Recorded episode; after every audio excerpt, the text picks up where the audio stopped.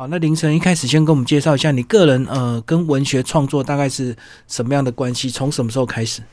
我个人大概是从十九岁的时候开始创作，然后原本是在就是一个太平洋的诗歌节那时候开始接触诗，然后后来觉得说哇，新诗是一个好酷的文体，然后那时候那时候看的文学还不多，但是后来仔细去阅读过，呃，才发现新诗是一个真的很有创创意性的文体。然后后来就想说自己开始试着写写看，然后一写就是五六年的时间这样。那你个人念的也是呃中文相关科系吗？嗯，因为我自己本身喜欢的东西很多，所以其实我在大学的时候有换过三次的科系。嗯，对，就是我原本是英文系，然后后来跳到建筑系，然后最后才念中文系这样。嗯，所以中文算是你最后的兴趣吗？嗯，算是可以，可以这么说，对。嗯，好，那这本《脏器外露》这个是你这个过去这几年累积下来的一个作品吗？对对对，嗯，这是这是我第一本作品，也是累积了差不多五年的新诗的量，这样。你新诗的创作方式是怎么样？一气呵成，还是边写边改，或者是写完过一段时间再改？我几乎是边写边改，因为比如说我自己写诗，大概会花掉一整天的时间，可能七到八个小时都在创作，就一整天只做那一件事情。那一天这样下来有多少的量？就是呃，如果当当下有灵感的话，就是一天就是一首这样。嗯，对，所以我创作时间可能会比较比一般人哇，所以你可能七八个小时也写不出一首，是吧？对，就是会一直改，一直改，改到满意为止。这样是纠结在那个意境，还是纠结在文字？都有，都有。因为我自己写诗会一直念，然后念觉得不顺的地方就会再改掉。这样哦，所以朗读也是很重要的一部分。对对对，因为我本身就是很注重就是一些押韵或是就是顺不顺的这个问题，就声韵的表现哈。对对对。那接下来我们来讲书名，书名你为什么用这四个字“脏器外露”？因为我觉得，对我个人而言，这一本第一本诗集对我来说，很像我所有的器官，所以我会认为说，创作对我来说就是一件呃很裸露的事情。会觉得说，诶，我把这本诗集创作完，好像我连脏器都不剩了的这种感觉。会觉得说，嗯，可能我没写完一首诗，就很像脱掉一件衣服。所以最后我完成这一本整本的诗集的时候，我就把。我所有的器官都给所有人看，但我会用简陋的这个陋，是因为我觉得人都是不完整的个体，都是很简陋的，所以我才特别用“陋”这个字。嗯，对，作品完你就有扒开来给大家看的那种感觉，就对，对，就是很像把你所有的东西都给所有人看的一种很赤裸裸的感觉。嗯，所以你会害羞吗？嗯，刚开始会很纠结，会觉得说，那别人看了我诗是不是完整可以了解我这个人？但后来也觉得好像也不尽然这样。嗯，所以毕竟了解的人很有限，就对。后来就会觉得，虽然说看我的诗可以了解我，但是呃，了解是有有程度的限制啦，所以后来就不会这么。这么精的那种感觉，嗯，我懂。毕竟能够彻底了解的是很有限的少部分，所以一般的人只能看到表层的一些意义而已。对，所以就比较不会那么害羞。对对对，嗯，好，那我们来讲章节好不好？你章节是用我们人体的四个器官来做这个呃分类，先讲一下为什么用心肝肺胃这四个器官。因为我最主要，因为我我以前。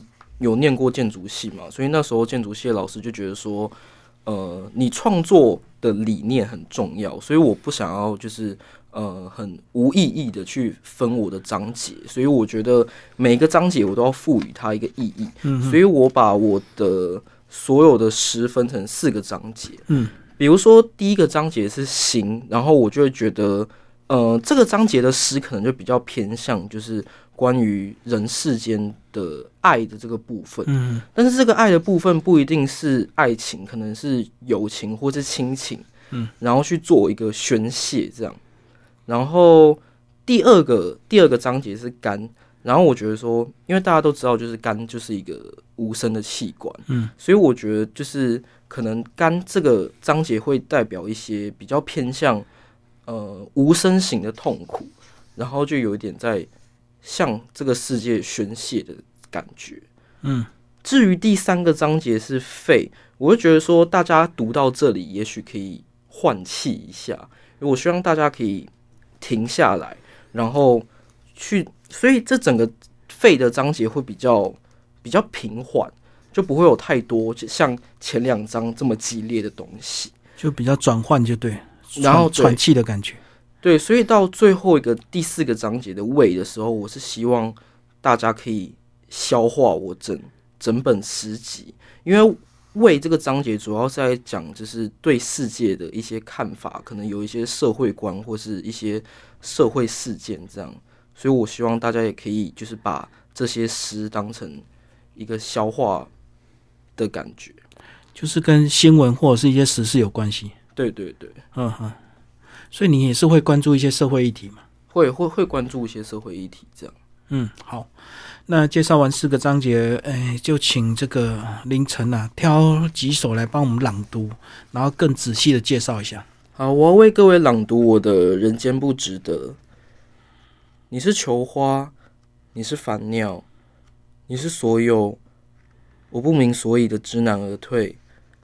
其实我都知道，你是那种会吃素走上火山的人，在火里爱抚谎言，在火里失去花季，也在火里看穿我的心有挂碍。时光将你打散。绕过所有的善意，你没有敲门，你来，你经过我，沦为雾的心跳，却忽视痛觉的可能。有些苦痛并不适合于你，为了残活，我愿意替你复习所有生活的恶意，生怕你太快老去，或者在黑暗里变旧。我想和你开出万花，耗尽世上的欲望，关上所有的灯，剩下的全是心跳的乍现。我还想和你侧身倒入火海，即使人间并不值得。他对象是谁？嗯，是我曾经喜欢过的一个女生，这样。嗯，对，所以是有情感的告白，是不是？对对，嗯，所以结局好像并没有结局，是不是？呃，对，是并没有结局的，对。嗯，为什么会绕着人间不值得？因为其实我，因为前阵子好像就是在中国，就是很，就是很流行，看到人家微博下面都会讲“人间不值得”这句话，然后那时候我就开始思考说，诶，为什么人间会不值得？然后就跟我，们那个像极了爱情这样的一个流行语嘛。对，就前阵子有很流行“人间不值得”这句话，嗯然后那时候就是写完这整首诗之后，就觉得哇，人间好像真的没有什么值得的事情这样。嗯对，所以才产下了这首诗，这样。嗯，所以这是一个单恋的一个告白的失败，就对了。嗯，算是对。嗯哼哼，好，那这个是关于这个呃心的部分呢、确实他的对象是比较情感面的哦。对，就是关于一种爱的宣泄，这样。那我再为各位朗读一下九十四页的上装，致被霸凌的孩子们。善良永远面色带笑，人们没有给予你完美剧本，在子宫里磨练烂漫的迂回。宇宙是个无心的产妇，永恒的快手撞击夜里的苟且。你初次破涕大哭，风云没有变色，银河正在向你道别。那时，我知道宇宙即将发生难过的事情。人们不会明白你的倦容累积了多少来生。小丑是你的姓氏，你却没有一个名字，足以让夜晚关上所有的灯。小丑，你的一生马戏团所有。你不是巨人，散沙是你的肩膀，你需要化绒覆盖霸凌的结痂。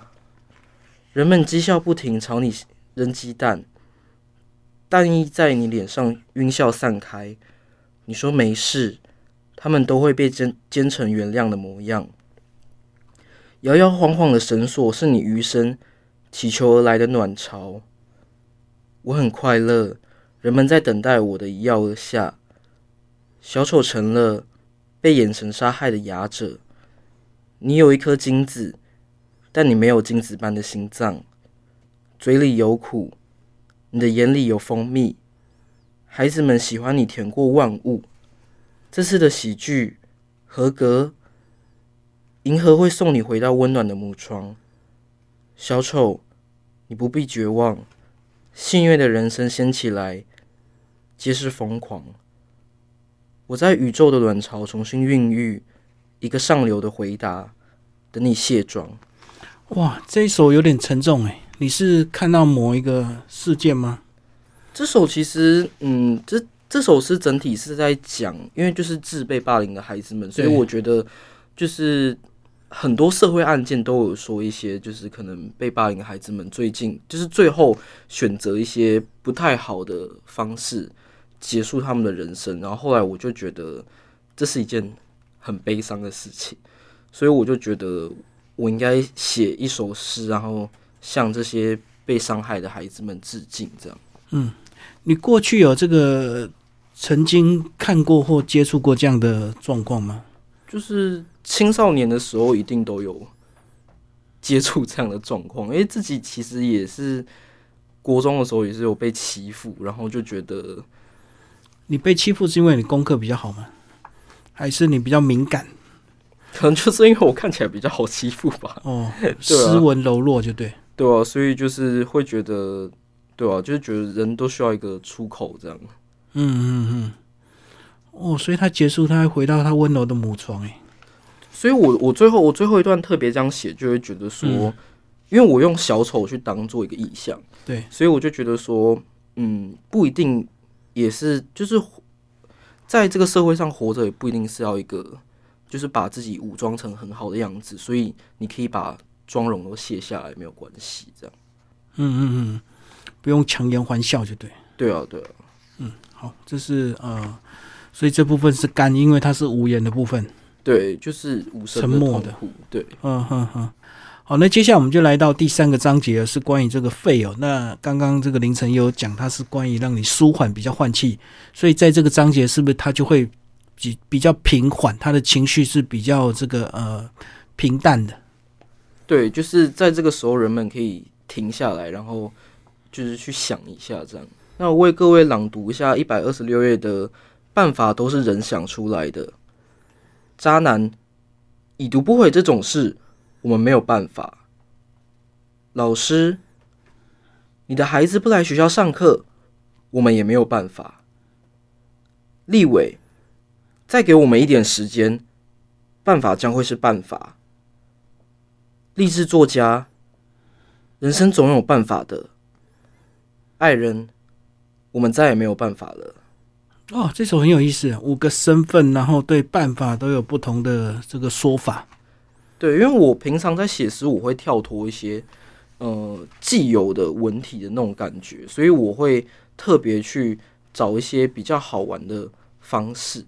然后这首诗主要是因为呃诗名就叫“办法都是人想出来的”，所以我就会觉得，那我可以利用一个对话的方式，然后去呈现。每一个不同的立场，然后会带出一种有趣的碰撞，而且这几个身份都蛮跳痛的哈，它好像没有什么关联性。对，它主要没有关联性，但是因为人都很喜欢推脱，所以其实我自己本身是比较讨厌听到没有办法这件事情，所以呃，这五个身份会一直重复我们没有办法这件事，但是在在对应到。失明的部分，我就会觉得说，其实办法都是人可以想出来的。这样，好，那我们来到了第四个章节，呃，在书里讲到是胃哦，这个是消化的部分，来挑一首帮我们介绍。那我为各位朗读一下一百五十二页的生产前请详阅说明书。青苔睡了时间，时间产下了历史，历史睡了马克思，马克思产下了世界。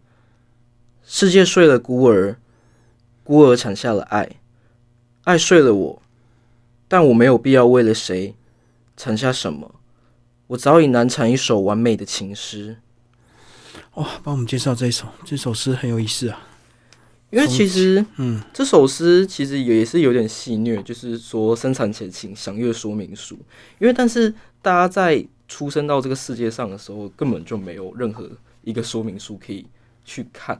然后我这首诗会一直带到睡了的这个意境，我会觉得说，诶 a 睡了 B，那 B 可以产下什么？嗯，然后其实这个诗主要原本是看到就是中国的一个诗人叫余秀华。然后那时候他有写了一个穿越大半个中国去睡你，然后我那时候会觉得“睡”这个字听起来好好强硬，但是我可以如何用“睡”这个字去软化整首诗？所以我就特别用“睡”这个字去呈现，就是整个整首诗的意境。但是我在最后也会特别写到，就是。呃，虽然说我一直提到就是 A 睡了 B，B 产下了什么的这个文法，但是我会觉得说我没有必要为了谁去负责或是什么，因为我早已难产一首完美的情诗，所以是利用这样的一个语法去写完整首诗。嗯，所以你个人就是一个独立的个体，就对。对，因为我觉得就是我本身想法还蛮跳痛的。好，那最后这本书呢？呃，也有另外一位诗人哦，启云有写了一篇推荐文。呃，凌晨是不是也把启云稍微介绍一下，以及他里面写的一些呃描述你的一些内容？嗯，我在这里非常感谢启云学长，就是帮我写了就是脏器外露的推荐序，因为我觉得学长跟我的诗的风格就是比较不一样，因为齐云是比较。呃，佛学比较理性的一个写作方式，然后我觉得说我的写作方式可能会比较跳痛，所以我觉得如果就是学长来写我的推荐序，一定会有对于诗有新的碰撞。然后我在看到学长写推荐序的时候，我其实还蛮开心的。虽然说他他认为我的诗集很像就是与道德规范的一个砥砺跟反动。然后对他来说，我的诗集很像，就是一种在献祭的那种祭歌的感觉，就很像酒神式的狂欢的祭典。嗯，而且他也觉得，就是我对我的内在的伤口，就是深刻的去挖掘，然后去逐一的自剖，然后才产下了整本诗的诗集。然后关于我的长诗跟短诗，就是齐云也有。呃，在上面做了一些推荐，比如说他觉得我的用词是非常，也许是有一点暴力跟变态，但是也是在这里才塑造出一种独特的美学。然后在最后的时候，呃，齐云学长也有说到，就是他觉得虽然说掏舍这件事情是。一种牺牲，可能是想要引起他人的注意，嗯但是他觉得我应该对自我更深层的认识与经验要逐一的内化，以后的思路发展才会在更加的广阔。这样哦，所以他也有写一些比较具体的提醒哦。对，就是有给一些比较现实层面的建议，这样。嗯，因为对，因为毕竟这是你第一本诗集啊，所以还。还有一些可以发展的地方。最后那个凌晨跟我们讲一下书风，你觉得这个书风设计怎么样？这是一个心脏，然后长出发芽吗？我觉得也也许人家看到可能书的封面会觉得很悲观，但是我觉得每一个人都可以重新让心脏再一次开花。嗯嗯，所以我觉得对于呃书面书封的设计，会觉得说就是希望大家读完我这一本诗集，可以让。他们的心脏再一次长出来，这样，嗯，更多新的一个刺激哦。对，嗯嗯嗯。好，今天非常谢谢凌晨为大家介绍他的呃新书作品、新诗创作《脏器外露》，斑马线文库出版，谢谢。好，谢谢。